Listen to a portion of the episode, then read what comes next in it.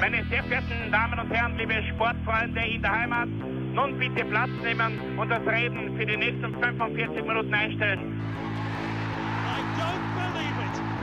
David Beckham scores the goal to take England all the way to the World Cup finals.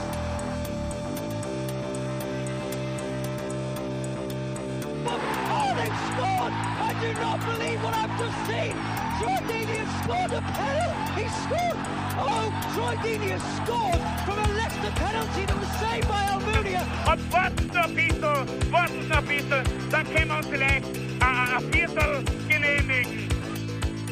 Herzlich willkommen, liebe Zuhörer und Sportfreunde, zur neuen Folge des Trikotaustausch, dem Podcast über Fußballtrikots und Fußballkultur. Mein Name ist Florian Bruckmüller und an meiner Seite darf ich wie immer Klaus Vogelauer begrüßen. Hallöchen. Ja, Klaus, eine Folge feiert ein Comeback oder ein Thema feiert ein Comeback, ähm, was irgendwie auch äh, so meine geheime Leidenschaft ist. Also mir hat die Folge, die, die Erstauflage der Folge irrsinnig viel Spaß gemacht. Es geht nämlich um exotische und eher unbekannte Ausrüster. Und da gibt es eigentlich ganz schön viel das hat uns dazu veranlasst, gleich mal eine Doppelfolge Teil 2 nachzulegen und da uns ähm, neu in die Recherche zu stürzen. Und ich glaube, wir haben wieder tolle, tolle Dinge entdeckt. Das stimmt, ja. Also es war, es war ich kann das nur unterschreiben, es hat, hat mir sehr viel Spaß gemacht, diese ähm, erste Folge, die wir gemacht haben damals über die äh, Exoten unter den Ausrüstern. Ähm, und dementsprechend habe ich mich eigentlich so auch schon sehr gefreut. Man glaubt es eigentlich gar nicht, aber es ist ja und ich meine, wir als Unterstützer der Kleinen, ich betone das ja eh jede zweite Folge ungefähr, ähm, sind ja eigentlich immer wieder froh, dass es so viele Kleine gibt, weil wenn man jetzt so nur oberflächlich den Markt äh, sondiert, äh, weiß man, okay, es gibt die großen drei äh, und dann gibt es halt noch Lotto und äh, Le Coq Sportif und äh, äh, Ulsport und äh, ja, halt ein paar, ein paar weitere Namen. Aber so im Prinzip äh, könnte man glauben, naja, mehr wie zehn Ausrüster gibt es eigentlich nicht. Aber Genau, die, richtig, ja. nicht, mit Nichten und Neffen. Ähm, na, es, es gibt bei weitem mehr. Ähm, natürlich, wenn man jetzt das, den Horizont ein bisschen äh, erweitert, äh, muss man dazu sagen, also wenn man jetzt nicht nur in, in deutschsprachigen Landen schaut, sondern halt wirklich äh, die ganze Welt bereist, äh, ausrüstertechnisch. Äh, aber da findet sich vieles und da findet sich auch sehr viel Schönes. Ja, voll. Äh, bin, ich, bin ich ganz bei dir und, und dementsprechend haben wir wieder ähm, jeder zehn Trikots gefunden, zehn Ausrüster, die exotisch ähm, und unbekannt sind und dementsprechend auch interessante Geschichten mit sich bringen. Ja, Klaus, ähm, fang mit deiner Nummer 10 an und da wird's ja bunt und lichterloh, möchte man fast sagen. Das stimmt, das geht bei mir nämlich gleich richtig exotisch los. Und zwar nicht nur was den Ausrüster betrifft, äh, wir schauen nämlich auch in eine Stadt, mit der man Fußball, naja, nicht gerade wirklich verbindet. Äh, Aber es geht weder ähm, um eine uns fußballerisch fremde Stadt in Afrika, noch um Ozeanien oder sonst irgendwelche äh, Ecken äh, des, äh, der, der Fußballwelt. Äh, die Rede ist vielmehr von Sin City, der Stadt der Lichter, also Las Vegas. Äh, weil wie schon im Eishockey bei den äh, Las Vegas Golden Knights äh, ist auch im Soccer äh, vor kurzem ein Club für die Stadt aus Nevada aus der Taufe gehoben worden. Und zwar am 3. April 2017, genauer gesagt, also vor fast genau zwei Jahren. Also es ist wirklich im ähm, in diesem Monat vor, vor zwei Jahren äh, passiert. Ähm, die Las Vegas Lights wurden damals gegründet und die sind äh, Teilnehmer der USL Championship. Äh, Das war vorher die United Soccer League.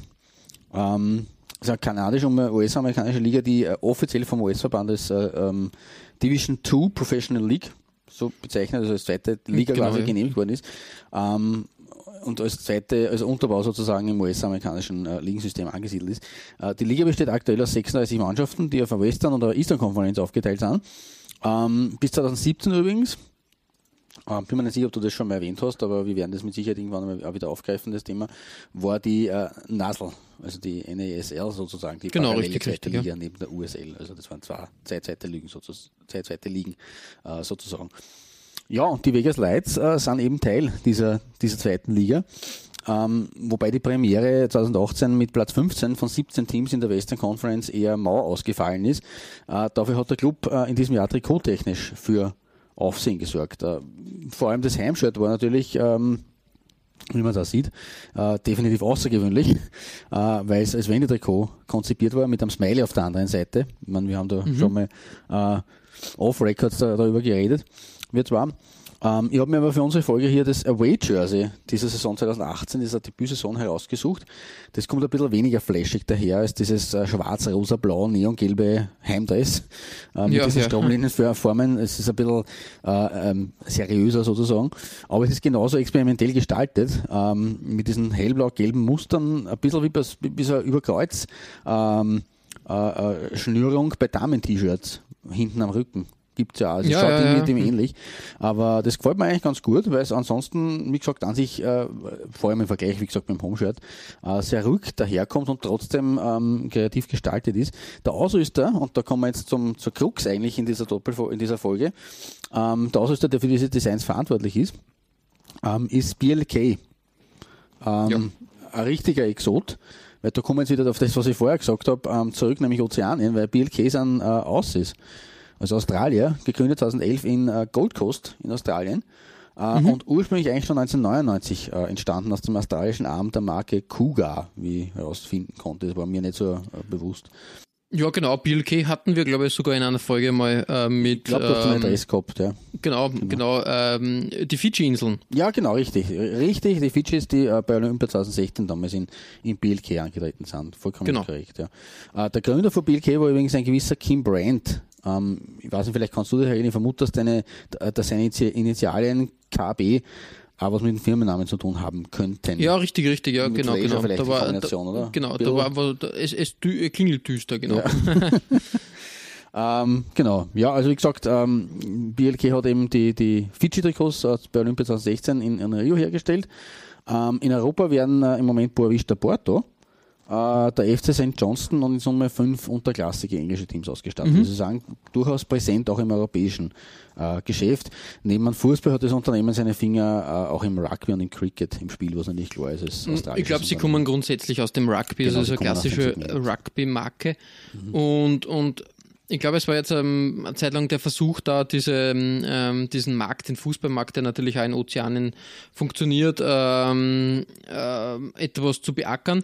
Man muss leider dazu sagen, äh, in, im, im Jänner 2017 ist, ähm, also BLK hat irrsinnige Probleme gehabt, äh, finanziell. Und, und die Sponsor-Verträge waren ähm, ja, sehr hoch dotiert und das hat sich nicht rentiert. Und ähm, in, im Jänner 2017 ist die Firma dann, glaube ich, von einer Ölfirma aus Timor äh, gekauft worden und das ist halt jetzt so ein bisschen das Aushängeschild dann, also quasi das Hobby dieser, dieses äh, CEOs dieser, dieser Ölfirma, glaube ich. Okay, naja, Ein bisschen äh, äh, ähm, ähm. Sport. Äh, andere kaufen sie Vereine, andere kaufen sie gleich den Ausrüster. Ja, auch eine, eine, eine Methode und eine Art, äh, seinen Griffel hineinzubekommen ins Fußballgeschäft. Aber Jo. solange es weiter gibt, soll es mich nicht stören, weil wie gesagt, also diese Arbeit da bei den äh, Las Vegas Lights, die, die ist schon ganz nett. Und auch vor allem natürlich das, das Fiji-Trikot ähm, äh, war auch sehr, sehr nett, nett anzusehen eigentlich. Also deswegen, Ja, ja, richtig, richtig. Ähm, ähm, Sehr, ähm, also ich, sag, ich würde sagen, äh, da wird mit dem Vorschlaghammer designt ein bisschen, aber, aber ich glaube, das ist der, der, der Kniff, äh, den BLK gern, gern verwendet einfach. Die haben da halt sehr, sehr große, äh, einen großen Design-Footprint einfach auf den Trikots. ja, es passt in dem Fall natürlich auch zum, zum, zum Team, beziehungsweise zum, zur, zur US äh, Liga, muss man auch dazu sagen. Ähm, in Europa weiß ich nicht, ob das so, ob das so gestaltet werden könnte. Ähm, aber in dem Fall ist das für mich ganz stimmig eigentlich. Genau, und darum als, Eröff als Eröffnung heute ähm, BLK mit den Las Vegas Lights. Ähm, und mit, mit was eröffnest du? Genau, ähm, meine Nummer 10 ist ein bisschen äh, schwierig und hat ein bisschen so äh, politische, ähm, leider, ähm, ja, wie soll man sagen, ähm, das Problem, wenn, wenn Marken vereinnahmt werden äh, durch Gruppierungen. Dem gehen wir mal ein bisschen auf den Grund. Es handelt sich um das Trikot vom Birmingham City aus der Saison 2006-2007 auswärts und es ist ein schwarzes Trikot mit gelben Applikationen. Das funktioniert nicht nur im Ruhrpott gut, sage ich jetzt einmal, sondern auch bei Birmingham City. Und der Ausrüster ist Lonesdale. Und Lonesdale hat einen im, im, im deutschsprachigen Raum äh, schalen äh, Beigeschmack und da kann die Firma eigentlich de facto gar nichts gar nichts Nein, dafür. das stimmt, ja. Würde man, muss man mal e- ehrlich sagen, ähm, weil Lonesdale an und für sich eine klassische, wie soll man sagen, Boxmarke grundsätzlich ist er im, im Boxsport sehr groß gewesen, weil zum Beispiel ähm, Muhammad Ali war Lonesdale äh, äh, genauso wie äh, Mike Tyson oder Lennox Lewis. Ähm, alle große, große ähm, Sportler und halt auch mit Lonesdale ähm, unterwegs und Lonesdale auch im, im, im, im Fitnessbereich da sehr groß gewesen. Im Laufe der, äh, die Marke ist auch irrsinnig alt schon. Ähm, 1960, also das ist eigentlich ganz schön, ja, doch, äh, doch äh, penibel. Naja, ist ja immer, ähm, immerhin auf einer Ecke, also das ist jetzt nicht irgendwie. Richtig, richtig. Ähm, ja. mhm. Und bezieht sich auf einen gewissen Grafen von Lonesdale, der mhm. in den 1890er Jahren den äh, modernen Boxsport geprägt hat. Wie gesagt, äh, in, in London wurde, wurde die Marke gegründet und ähm, hat, hat sich eben auf Boxausrüstung und Sport- und Fitnessbekleidung konzentriert. Hat dann bald in den 70ern und 80ern, vor allem im, im, im, in der Subkultur, sage ich jetzt einmal so im, im Ska und in, in der, in der Ska-Skinhead-Bewegung äh, Anhänger gefunden mhm. ähm, und, und wurde dort gern eingesetzt. Wobei halt die Skinhead-Bewegung nicht immer gleichzusetzen ist mit äh, Rechtsextremismus, weil da ist das Problem, in, in Deutschland und in Österreich wurde die Marke dann okkupiert, möchte man jetzt sagen, genauso wie in England, mhm. äh, von, von rechtsextremistischen Gruppierungen, die National Front zum Beispiel in, in England. Und in Deutschland hat es diesen, ja, äh, ich, ich weiß jetzt nicht, dir wird es auch bekannt sein, diese ich weiß nicht, ob es eine Urban Myth, Myth ist oder tatsächlich so verwendet wurde. Äh, Lonesdale ist verwendet worden, weil ähm, wenn, wenn die Jacke geöffnet wurde, hat man da NSDA Aha. als Anspielung auf die NSDAP quasi ähm, äh, herausblitzen lassen und das war halt so, äh, so ein, ein Grund, warum, warum diese, diese Marke da äh, so beliebt war anscheinend. Gott, da kennen sie ja wirklich gar nichts dafür. Also diese, im, im diese Urban Myths Lager. wusst, kannte ich nicht. Mir war sie schon bekannt, aber ich habe das jetzt nicht so, so ich, kann mir jetzt auch nicht erinnern, äh, dass, dass das irgendwie, da, da, weiß nicht, bin da nicht so, mir wäre das nicht aufgefallen, mhm. sage ich jetzt einmal irgendwann, ähm, interessanterweise muss man auch dazu sagen, ähm, dass zum Beispiel in den Benelux-Ländern mhm. die Marke gern in der Hardcore-Techno-Szene, also im GABA, verwendet wird. Okay. Ähm, ja. Irgendwann ähm, in, den, in den 2000ern ähm, ist die Marke dann, oder sogar vorher schon, ähm, draufgekommen, dass das Image als Nazi-Marke wirklich nicht es, also es wirklich, nein, es ist, es ist bitter. Es gibt mhm. halt mehrere Beispiele. Fred Perry zum Beispiel auch eine klassische Tennismarke, mhm. die eigentlich eher so, sage ich mal, äh, früher, früher getragen wurde von Mods mhm. oder, oder, oder eher so im gehobenen Segment, sage ich jetzt einmal, ähm, ist ja auch okkupiert worden dann.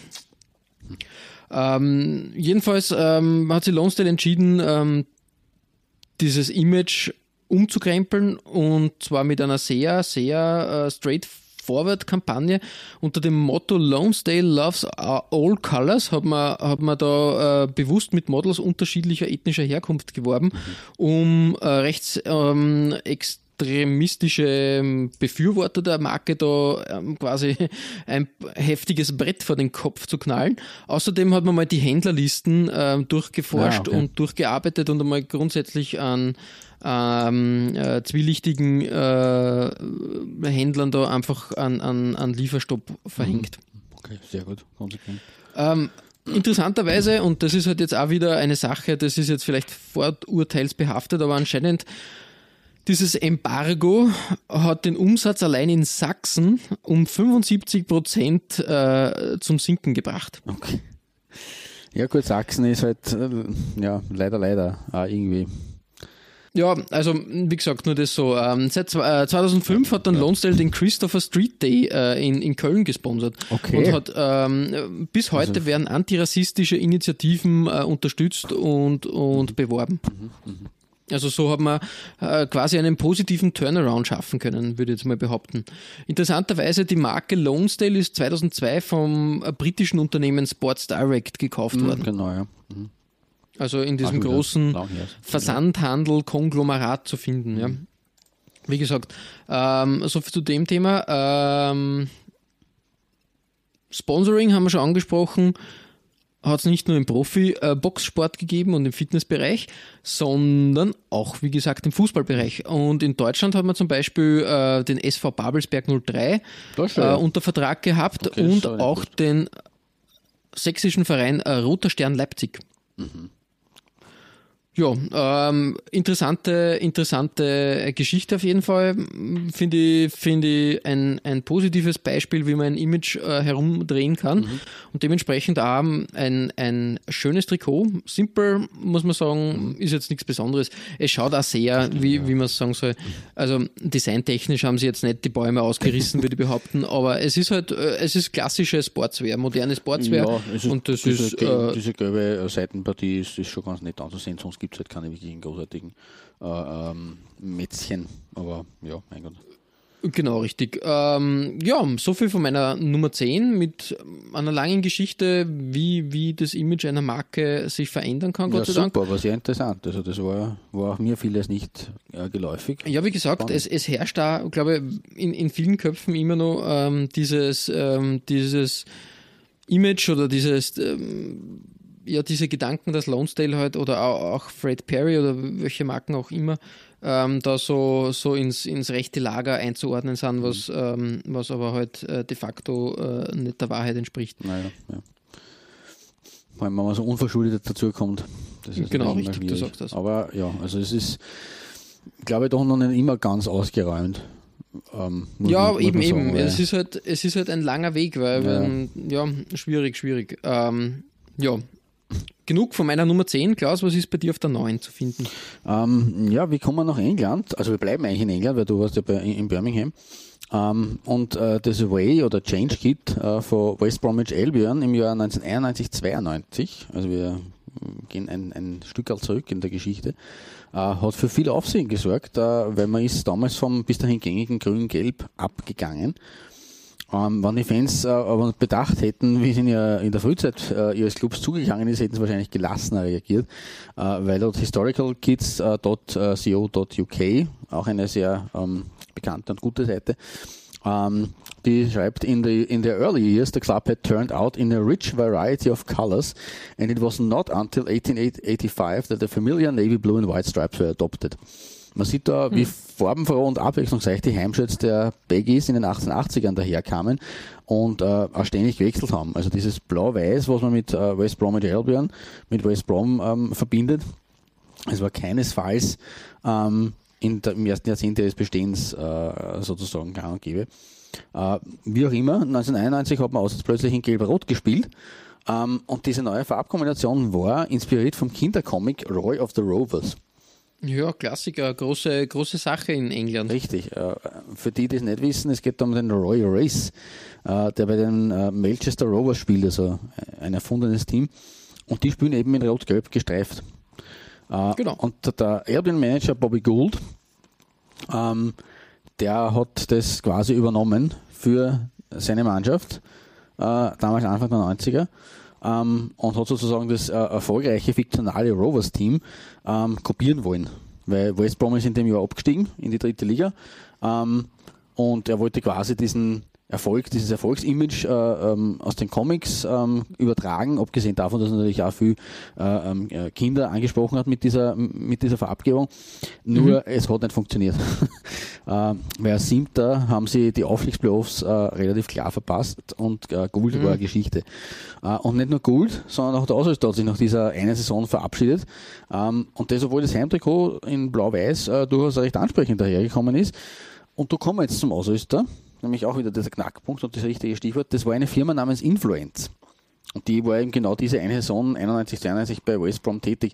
Ich muss zu meiner Schande gestehen, uh, Influence ist mir aus dem englischen Fußball zwar durchaus ein Begriff als Ausrüster, uh, ich habe aber nirgends Informationen über, diesen, über dieses Unternehmen auftreiben können. Vielleicht kannst du da aushelfen. Ich weiß, ich weiß, mhm. es, es, das dürfte in den, uh, unter, in den Fluten der Geschichte begraben worden sein. Alle es ist halt die Frage, darüber ob das, ob das vielleicht ob ein das verstecktes. Vielleicht war es gar keine eigenständige Geschichte, meinst du? Also es war vielleicht irgendwie unter ein Subunternehmen oder so. Nein, ich würde gar nicht, ich würde gar nicht, ähm, ich würde gar nicht so weit, weit vorgreifen. Ich habe nämlich, glaube ich, das perfekte Beispiel auf meiner Nummer 9, okay, was na, das sein könnte. Wirklich weiter. Das passt nämlich hervorragend. Wir bleiben nämlich auf der Insel in Großbritannien und zwar wir wandern nach Swansea in die Saison 2000, 2001 und da hat eine gewisse Firma namens Bergoni Sportswear äh, ähm, Trikots äh, für den Club äh, zur Verfügung gestellt. Und wenn man jetzt Bergoni Sportswear hört, würde man sagen, uh, die Italiener Ja, ja. sind wieder Ich- ich unterwegs. denk- ich- die Italiener. Ich denke an Giuseppe Bergomi, war das hier ehrlich gesagt, obwohl der ein, ein M wie Martha in seinem Namen hat und kein wie Norbert, aber trotzdem.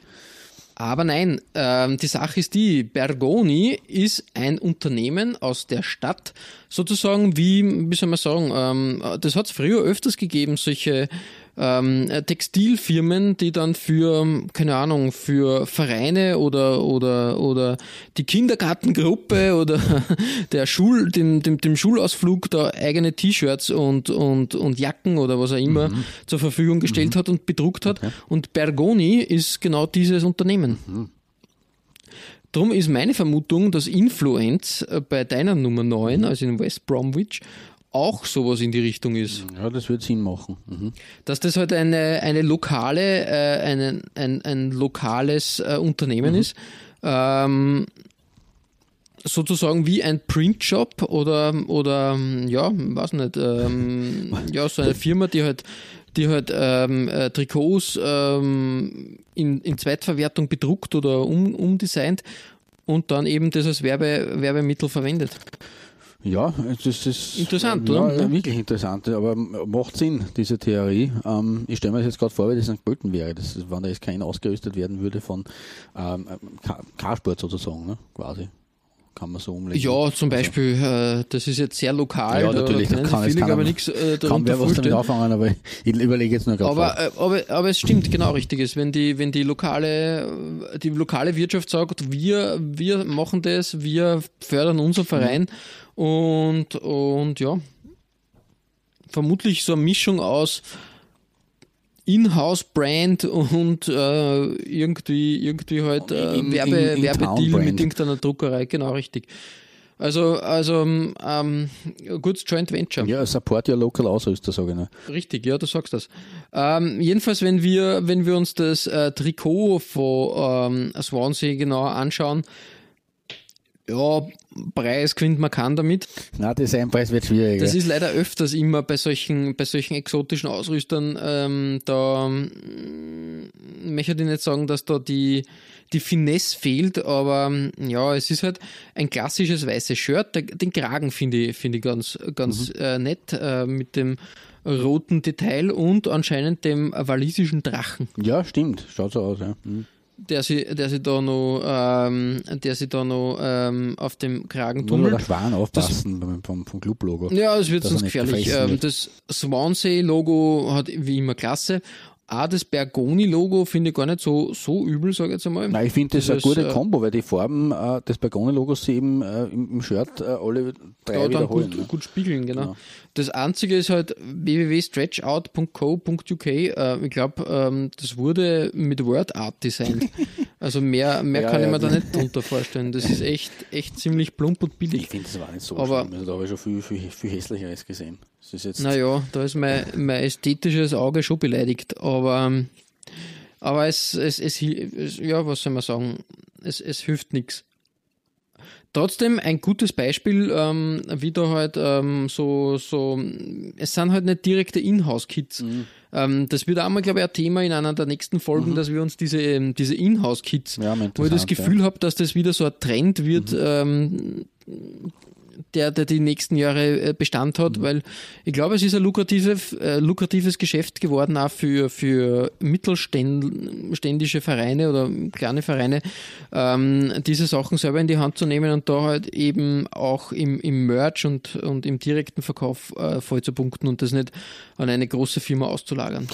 Das ist richtig, wobei, also, man, wir als, als Trikotliebhaber sind da natürlich auch irgendwo geprägt oder, oder wie soll man sagen, ähm, gefärbt. Ähm, in, also in Wahrheit so, so wichtig oder so, so präsent, ähm, wie das Trikot äh, vor allem auch früher war in diesen Hochphasen, äh, 90er, 2000er Jahre. Ähm, ich weiß nicht, ich habe dieses äh, Standardwerk vom, vom Apenovic, habe ich glaube ich schon mal erwähnt, Bundesliga-Trikots 63 bis heute. Ähm, und ähm, da hat er unter anderem gesprochen mit dem, ähm, mit dem äh, Herausgeber des Fanartikelbarometers, der Agentur PR Marketing. Mhm. Ähm, und der sagt, äh, das Trikot hat im Merchandising für einen Bundesliga-Verein weniger Bedeutung, als man annehmen würde. Äh, der Fanartikelkatalog des FC Bayern umfasst zum Beispiel fast 1500 Produkte, der von Dortmund um die 1000.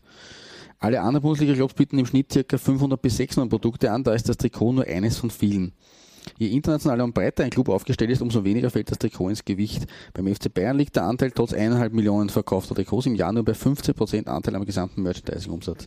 War mir selber auch nicht so bewusst. Aber natürlich, deswegen, wie du schon richtig sagst, für kleinere Clubs äh, sicherlich umso wichtiger, weil es ein größeres Stück ist. Weil eben, um zu zitieren, nur mal, je internationaler und je, je ähm, größer ein Club ist, umso kleiner wird der Anteil, was jetzt nicht heißt, dass dieser Anteil an sich klein ist in Absolutzahlen, aber halt für einen Großclub, der hat halt tausende andere Sachen nur irgendwie im Angebot, während der kleine Club halt natürlich äh, da einen großen Profit immer noch draus zieht. Aber es ist in unserem globalisierten, äh, ähm, im globalisierten Fußball wahrscheinlich leider, und das ist natürlich auch eine Einzelmeinung, muss man auch wieder sagen, aber wenn dann natürlich da äh, dieses Fanartikelparameter nicht, nicht nichts Unwichtiges ist, ähm, aber ist es offensichtlich ähm, gar nicht so bedeutend für einen Verein wie eben Bayern oder wie Barca oder wie Real.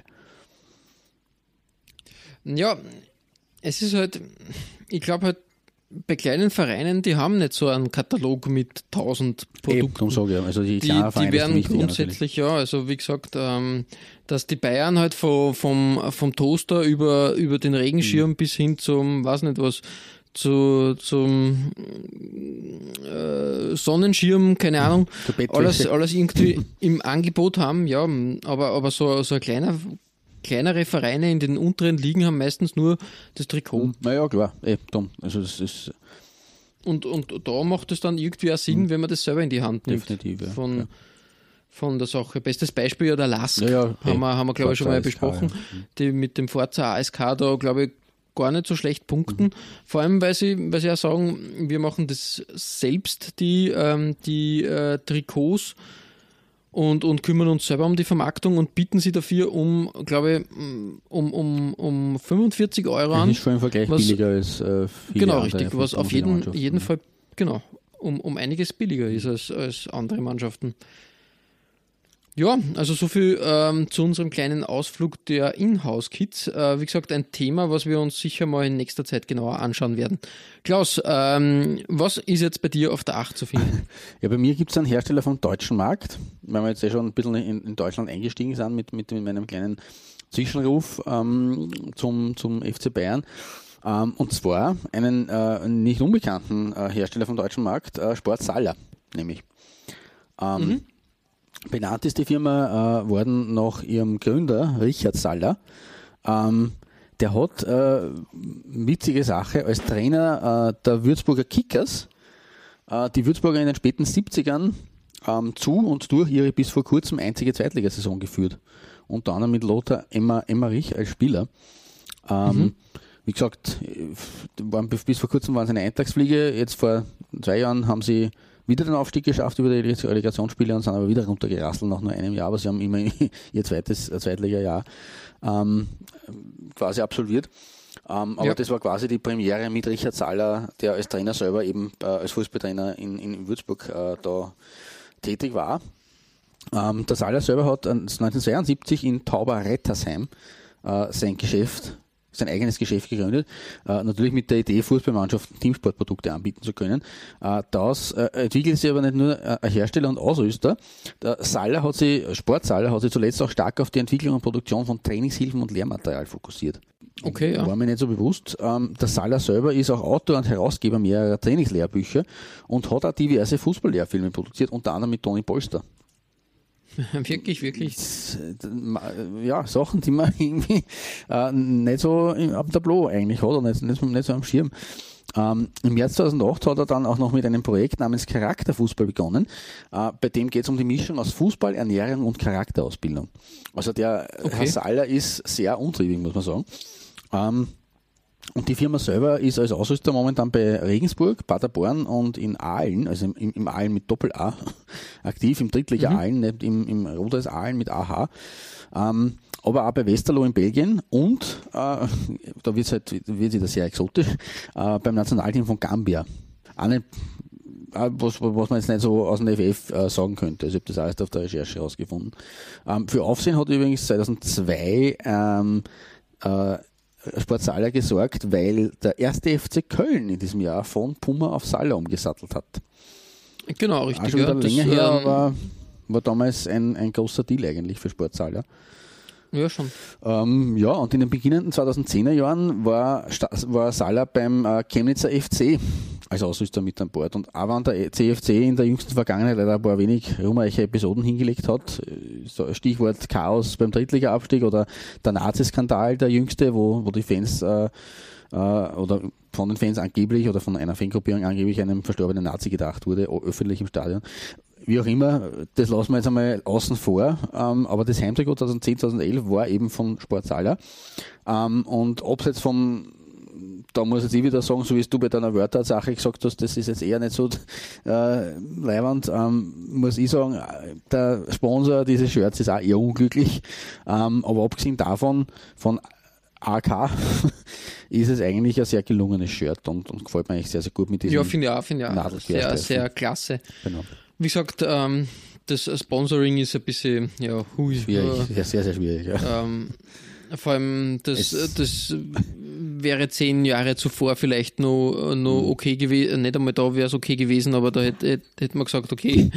Ähm, da war das, war das ähm, lustig und angebracht, Mhm. diese Ad-Späßchen zu treiben.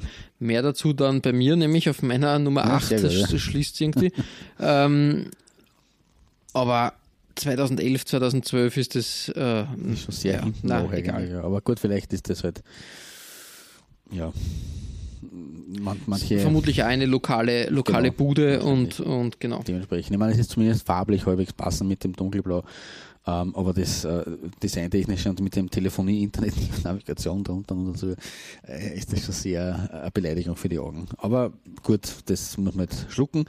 Ich blende das jetzt einmal eben aus. Äh, ansonsten ist es ähm, für einen kleinen Hersteller, ähm, ich bin übrigens, also da, es gibt da schon Sch- Schwankungen, muss ich sagen. Also es gibt natürlich die kleinen Hersteller, so wie es das du vorher gehabt hast mit, äh, mit Swansea, die ähm, jetzt vom Design her an nicht vom Hocker reißen, sondern die halt einfach äh, ja, ein normal, normal äh, klassisches Template nehmen.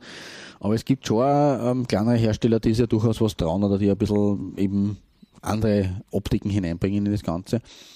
Salah ist da jetzt irgendwie so mittendrin anzusiedeln, würde ich sagen, vor allem mit dem Trikot. Es ist jetzt nichts Außergewöhnliches, aber es ist auch jetzt nicht irgendwie eins zu eins Stangenware oder, oder klassisches Template oder nur klassisches Template. Es ist einfach sehr schön mit diesen ähm, Quernadelstreifen ähm, in weiß und, und in gewissen, also nicht dünnen Abständen, sondern sehr großen Abständen und dieses schöne Himmelblau vom Chemnitzer FC, von den Himmelblauen des ehemaligen FC Karl Marxstadt, das gefällt mir ganz gut und ist eigentlich äh, ja, designtechnisch äh, auf eine ganz äh, halbwegs niveauvolle Art zu sehen und anzusiedeln.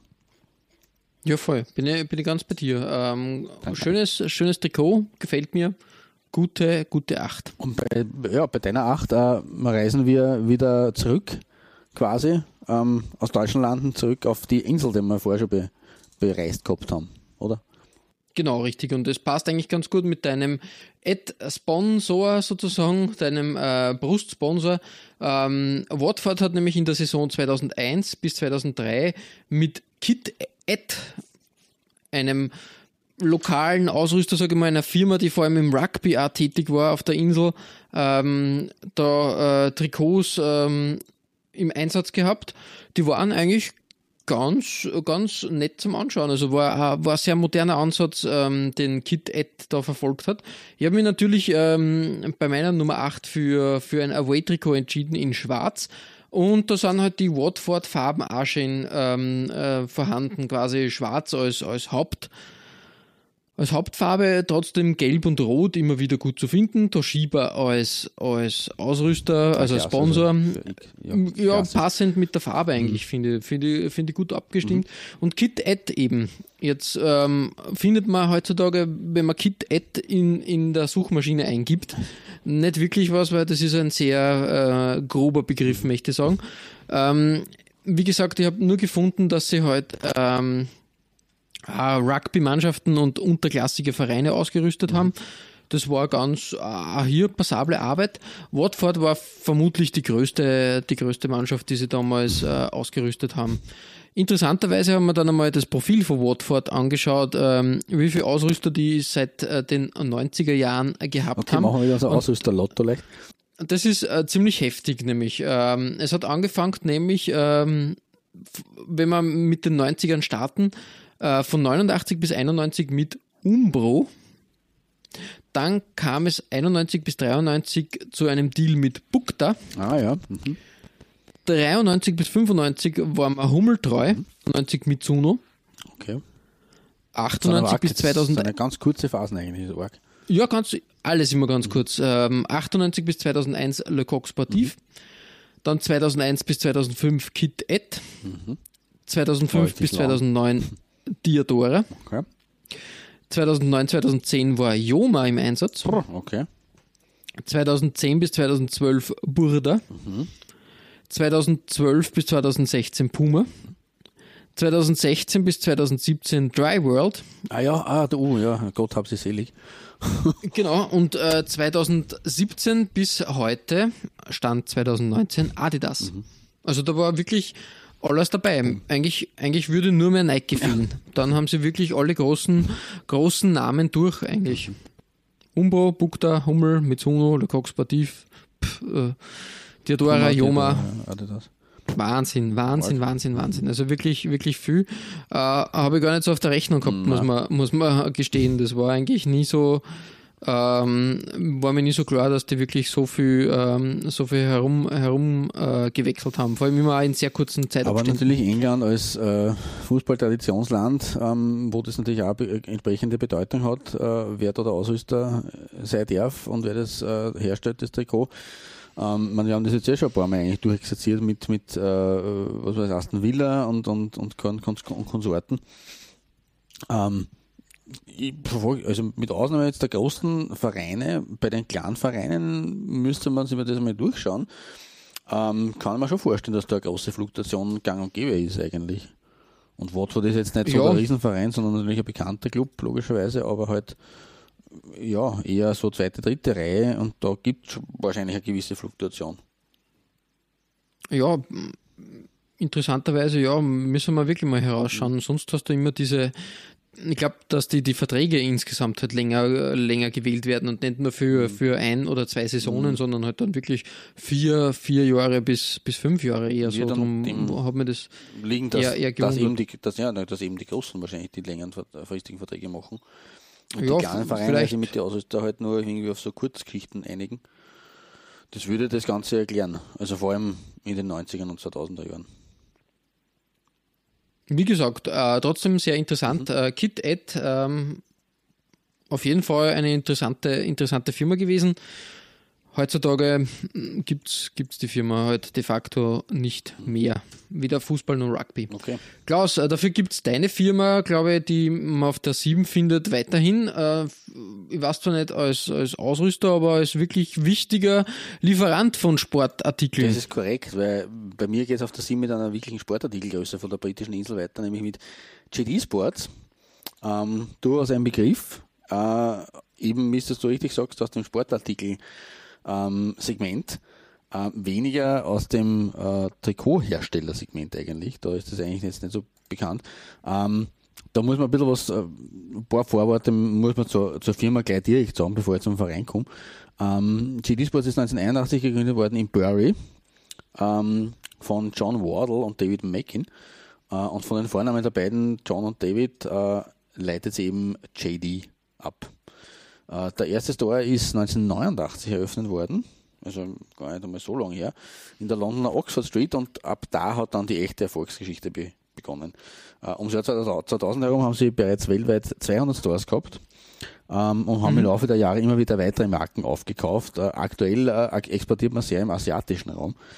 Ähm, 2008 hat JD Sports bekannt gegeben, dass man unter anderem den AFC Bournemouth ausrüsten würde. Und da muss man wieder zu, äh, sagen, obwohl ja Bournemouth eigentlich ein, ein kleiner ist, ähm, hat diese Partnerschaft relativ lange gehalten. aber Bournemouth, mit, mittlerweile auf den, den guten alten bekannten Umbro als Ausrüster vertraut. Aber in der Saison 2015, 2016 äh, prangte das JD Football als quasi Ausrüstermarke von den Jer Jerseys, äh, Jerseys der, der, der Cherries, das war jetzt ein Zungenbrecher, Jerseys der Cherries. Aber sie heißen nun mal Cherries mit ihrem Spitznamen, die Bournemouth-Spieler. Mhm. Ähm, und da haben sie natürlich äh, aufs richtige Pferd gesetzt in der Saison 15-16. Äh, es war nämlich die Premierensaison von Bournemouth in der höchsten Fußballliga des Landes. Äh, ist jetzt auch schon wieder eine Zeit her. Ähm, aber das äh, ja, hat man eigentlich auch schon wieder fast ein bisschen verdrängt, ähm, dass äh, Bournemouth ja schon seit 1899 zwar besteht, damals als Postcomp äh, FC, nach einem Vorort der Stadt benannt, äh, aber er ist eigentlich die längste Zeit nur zwischen dritter und vierter Liga herumgebändelt, äh, unter anderem 43 äh, Saisonen am Stück äh, in Liga 3 äh, und hat dann erst von 92 bis 2002 sich ein bisschen länger in der zweiten Liga halten können. Und der richtige Aufstieg hat dann mit den 2010er Jahren begonnen. Ähm, von Beginn bis zur Mitte des Jahrzehnts ist Bournemouth im Rekordtempo durch die Spielklassen gerast und ist innerhalb weniger Jahre vom Viertligisten zum Premier League äh, Club geworden und hat damit eben die äh, oberste äh, englische Spielklasse erreicht, zum ersten Mal in ihrer über 100-jährigen Geschichte ähm, damals als Sensationsaufsteiger und als äh, Eintagsfliege und die gingen eh gleich wieder runter und sie spielen aber noch immer Premier League. Also es ist, äh, wurde doch verlängert, diese ganze äh, Sensationsgeschichte. Ähm, der Spitzname Cherries übrigens, unter dem die Bournemouth, äh, der FC Bournemouth bekannt ist, spielt auf die roten Shirts genauso an, wie auf die Tatsache, dass sie in der Nähe des ersten Stadions des Clubs ein Garten mit Kirschbäumen befunden hat. Also eine ah, okay. sehr, äh, ja, nette äh, Spitznamengebung eigentlich. Ähm, in der Saison 15-16, wie gesagt, in, in ihrer Debütsaison in der Premier League, ähm, haben es mir die Heim genauso wie die Auswärts-Shirts von JD Football angetan und deswegen ist das hier meine Nummer 7. Ähm, wirklich ein, schönes äh, Streifenmuster am Heimshirt äh, mit diesem richtigen Kirschrot eben. Also da hat man schon den ja, richtig, richtig, den, ja. die, Farbe auf dem Clubwappen widerspiegeln lassen und nicht einfach ein anderes, einen anderen Rotton gewählt.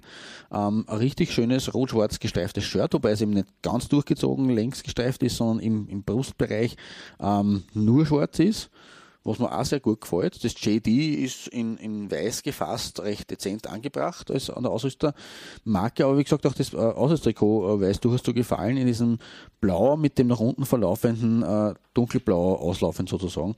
Gefällt mir gut. JD Football hat da ganz gute Arbeit geleistet eigentlich. Ja, auf jeden Fall wirklich, wirklich ähm, was Frisches und Interessantes auf jeden Fall. Und ja, ich finde das Logo eigentlich auch sehr passend. Mhm. also das JD Sports Logo schaut, schaut echt, echt cool aus eigentlich. Genau. genau. Ja, und deswegen. Schön, schön, schön. schön, schön.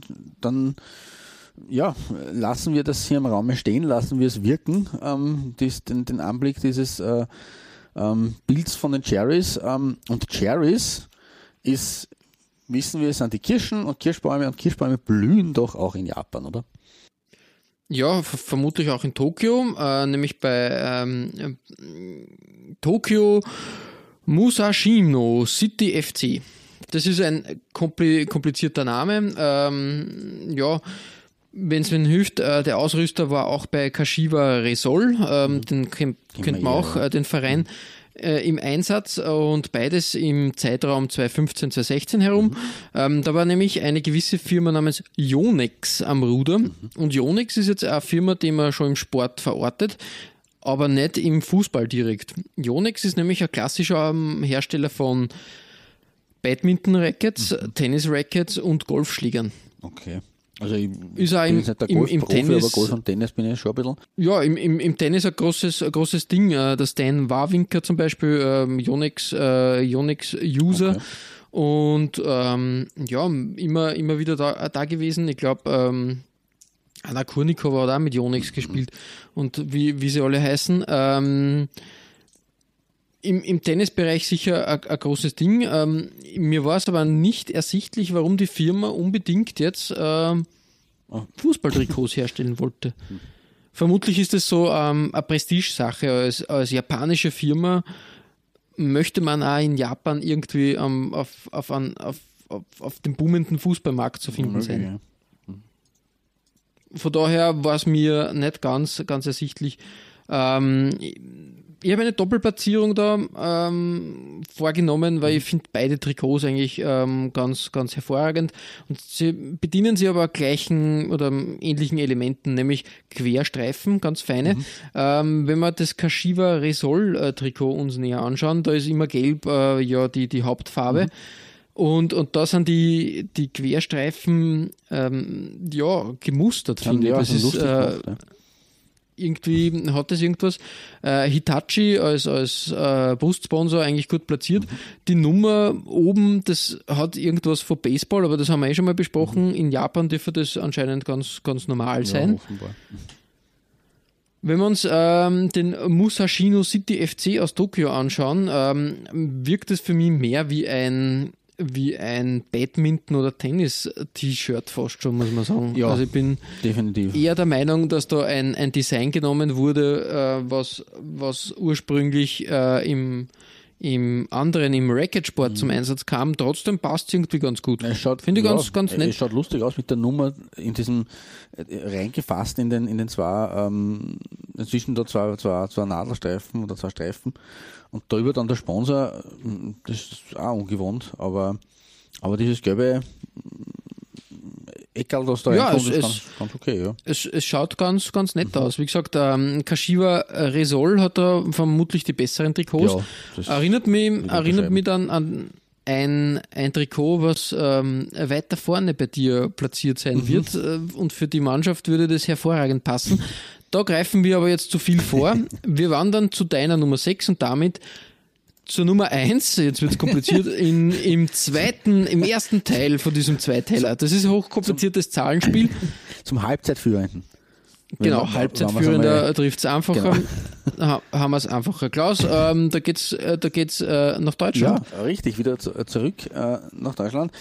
Ähm, und in der Wendezeit, so in den äh, ähm, beginnenden 90ern, ist ein ganz prominenter Wessi, ähm, zu einer Zeit, als eigentlich, eigentlich alle Fußballer vom, vom Ex-DDR-Osten in den Westen wollten, äh, in die andere Richtung gegangen, nämlich Dieter Hecking. Ähm, heute ja. bekannt als Trainerveteran, äh, erfolgreich als Pokalsiegertrainer von, von VfL Wolfsburg, äh, erfolgreich in Mönchengladbach, ähm, nicht mehr lange, wie wir vor kurzem erfahren haben. Ähm, aber ein, ein, ein gestandener Bundesliga-Trainer, der eben auch natürlich Bundesliga gespielt hat. Äh, aber der Herr Hecking dockte ähm, mit seinem Ausflug in, nach Ostdeutschland gleich in der, der Stadt des ersten deutschen Meisters an, ähm, in der man mittlerweile auch wieder absoluten Spitzenfußball zu sehen bekommt. Die, bekommt. die Rede ist natürlich von Leipzig. Ja, richtig. Äh, ja. Und dort nach der Wende der erste FC Lok Leipzig sich auf den bürgerlichen VfB Leipzig zurückbesonnen, der eben 1903 äh, der erste deutsche Meister gewesen war. Und für die ehemalige Loksche, ähm, und das ist das Kuriose, nach dem äh, großen VfB-Konkurs Anfang der 2000er, ähm, hast der Club jetzt eben wieder Lok Leipzig und spielt Regionalliga Nordost. Ähm, ja. Also das ist irgendwie so, die, wenn man die Geschichte nachverfolgt, das wird sich sicherlich auch lohnen. Ist auf jeden Fall große Tradition dort versammelt. Ähm, ähm, bei, bei Lok Leipzig oder damals beim VfB Leipzig und für die ist es Anfang der 90er Jahre ja wirklich unerwartet gut gelaufen. Ähm, so gegen Ende der 80er ein bisschen runtergetrudelt, äh, dann sie eben für die zweite Liga qualifiziert. Ähm, aber dann ist es eben, hat es zu laufen begonnen und im Gegensatz zum Lokalrivalen äh, Chemie, wie er im Volksmund mhm. genannt wird, also Chemie Leipzig, äh, der sie in Sachsen Leipzig umbenannt hatte und mittlerweile gibt es auch Chemie wieder in der, in der äh, äh Oberliga Nordost. Ähm, also im Gegensatz zum, zum Lokalrivalen hat sich der VfB Leipzig eben für die zweite Liga qualifiziert und hat im zweiten Jahr der zweiten Liga äh, das Kunststück geschafft, unter den 24 Teams, das haben wir schon mal thematisiert gehabt vor kurzem, in dieser Mammut-Saison der zweiten Bundesliga, Platz 3 zu belegen und damit ist es in die Bundesliga raufgegangen. Und aber mhm, man dort mhm. nur ein Jahr spielen durfte, der Ausrüster des VfB Leipzig war ein ganz außergewöhnlicher, nämlich Van Hemert. Okay, ja. ein kleiner Hersteller aus Wipperfürth, Wippersfürth in Nordrhein-Westfalen. Ähm, und die Stadt Wipperfürth ist, ist auch wieder völlig, äh, für uns Österreicher zumindest völlig arg, äh, nebenbei bemerkt eine Hansestadt. Ja, wirklich, ja. Mitten in Nordrhein-Westfalen. Äh, und die älteste Stadt im Bergischen Land, aus dem unter anderem der Ex-Zeitligist FC Remscheid gekommen ist. Ähm, also recht spannend, wie sich diese Firma aus der Hansestadt äh, Wipperfürth ähm, dafür entschieden hat, äh, in Leipzig einzusteigen. Aber 1993, 1994 hat man sich dafür entschieden, Uh, und der VfB ist mit unter anderem Dieter Hecking in uh, typischen 90er Jahre Trikots dahergekommen. Uh, sieht man auf dem Foto, das quasi, also das wie bei, bei, unseren Fotos der Folie beiliegt. Ähm, und das ist eben mein, mein Top-Shirt des, des heutigen Tages, beziehungsweise der, der, des ersten Teils unserer Doppelfolge. Notiz am Rande, ähm, auch die Eisernen von Union und auch Hannover 96 waren Fan-Heimat-Teams. Allerdings in Liga, wirklich, in Liga 2. Ja. Also die waren natürlich nicht in, in der Bundesliga. Äh, in der Bundesliga gespielt hat nur der VfB Leipzig mit Van Hemert. Aber wäre auch interessant, hm. ein Union-Trikot mit Van Hemert äh, auszugraben. Auf, auf, ja, voll, voll richtig. Nicht, nicht schlecht auf jeden. Fall. Finde ich interessant, ja. ja. Coole, coole Sache. Äh, war mir nicht so ein Begriff, muss man, muss man ehrlich sagen. Ja, man, ich finde immer war wieder. Um, unbekannt, genau, ja. immer wieder Unbekannte und, und Exoten. Also gerade so natürlich in diesen 90er Jahren, in dieser Wendezeit, äh, auch in Deutschland, das ist natürlich eine sehr spannende Zeit gewesen. Ah, ich meine, wie gesagt, wenn man sich das Trikot anschaut, ich meine, die, die, diese Shadow Stripe-Geschichten und das Hochglanz, das ist, an, an sich, das ist ja schon 90s und dann auch noch das Zickzack-Weißmuster, was er da im unteren Teil äh, des Trikots äh, hat, auch lustig eigentlich. Ja, Nicht richtig, zu vergessen, richtig, der Derby-Star, der da anscheinend gespielt wurde. Ja, äh, wie, wieder, wieder Spielball in der Bundesliga. Genau, ja, die sind ja wieder wieder, es gibt ja wieder einen einheitlichen Spielball, ähm, hat es eh vorher auch schon mit Adidas gegeben. Ähm, aber jetzt ist äh, der gute alte Derby Star, ja, eine klassische Marke eigentlich, ja. Ja, das meine Nummer 6 ähm, in Ostdeutschland. Und auf deiner Nummer 6, auf deinem, bei deinem Halbzeitführer, da müssen wir wieder den Kontinent wechseln. Aber diesmal geht es nicht nach Asien. Genau, es, genau, es geht nach Mexiko zum Santos Laguna.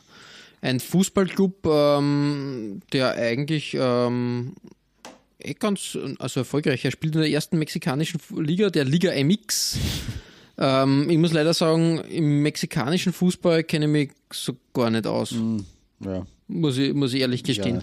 War aber auch mal interessant, da genauer reinzuschnuppern. Ja, Jedenfalls ein, wäre doch wär wirklich einmal interessant. Irgendwie, irgendwie schon. Ein, ein junger Verein wurde nämlich erst 1982 oder 83 gegründet. Okay. Es kann sich nämlich der Verein selber nicht darauf einigen, wann wirklich diese ganze, oh, ganze Sache losgegangen ist. Ja, kann, äh, kann passieren. Ähm, gegründet wurde, wurde der Verein unter der Schirmherrschaft des Instituto Mexicano del Seguro Social, also dem Mexikanischen Institut für soziale Sicherheit. Hm. Okay. Also quasi Werksclub, äh, Werksclub, ja, kann man nicht sagen. Es ist regierungsnah, schon eher vielleicht, ja. Ähm, ja, was mir aufgefallen ist bei dem Trikot aus der Saison 94, 95 ist erstens einmal der Brustsponsor Corona. Corona dürfte nämlich äh, in dieser ähm, irgendeine wichtige Rolle in, in Laguna spielen, weil aktuell auch das große Stadion, ähm, die äh, sozusagen das Corona, Estadio Corona ist, mhm. äh, Estadio TSM Corona, okay. genau gesagt. Ähm, ein, ein, eine Spielstätte mit 30.000 Sitzplätzen, eigentlich ganz, ganz groß mhm. und eigentlich recht, recht schön. Was mich aber noch mehr fasziniert hat, ist, dass Corona auch die Trikots zur Verfügung gestellt hat. Corona als Ausrüster sozusagen. ähm, äh, ganz, ganz arg eigentlich. Würde auch in unserer Bierfolge gut ja, passen. Stimmt. Ist mir, ist mir damals sehr. aber irgendwie durch die Finger äh, ge, ge, äh, geschlüpft. aber dementsprechend kann man es als exotischen Ausrüster platzieren. Erinnert mir ein bisschen die Aufmachung an diese Converse-Trikots, die wir schon gehabt mhm, haben. Mhm. Ähm, und hat ein bisschen was von Kappa ja, mit, mit, diesen, mit, mit dieser Schulterpartie. Mhm. Ähm, ja, relativ unspektakulär. Weißes, weißes Trikot mit grünen Applikationen. Mhm. Corona, das, dieses Santosh unten ist halt, äh, ja, da haben sie sich irgendwie von Umbro inspirieren mhm. lassen.